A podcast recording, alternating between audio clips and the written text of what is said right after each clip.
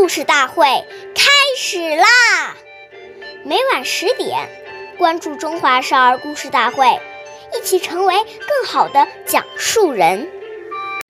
岁月易流逝，故事永流传，弘扬中华瑰宝，传承红色基因。我是中华少儿故事大会今日讲述人刘基哲。一起成为更好的讲述人。今天我给大家讲的故事是《红色经典故事》第三集《毛泽东一个信封用四次》。下面我给大家讲一个开国领袖毛泽东爷爷的故事。毛泽东爷爷在延安的时候，经常通宵达旦，废寝忘食的工作。饭端来了，他顾不得吃，要反复热好几次。手指酸麻时，捏捏铁条舒展一下。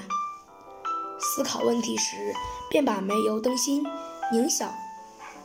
一支铅笔往往用到手捏不住时，还舍不得丢掉，把铅笔头装在子弹壳上继续用完。毛爷爷的警卫员。贺清华回忆说：“主席当时派他向中央各机关送传阅信。主席把一个信封用四次，正反面用完，再拆开用里面的两面。”感谢大家收听，我们下期节目再见。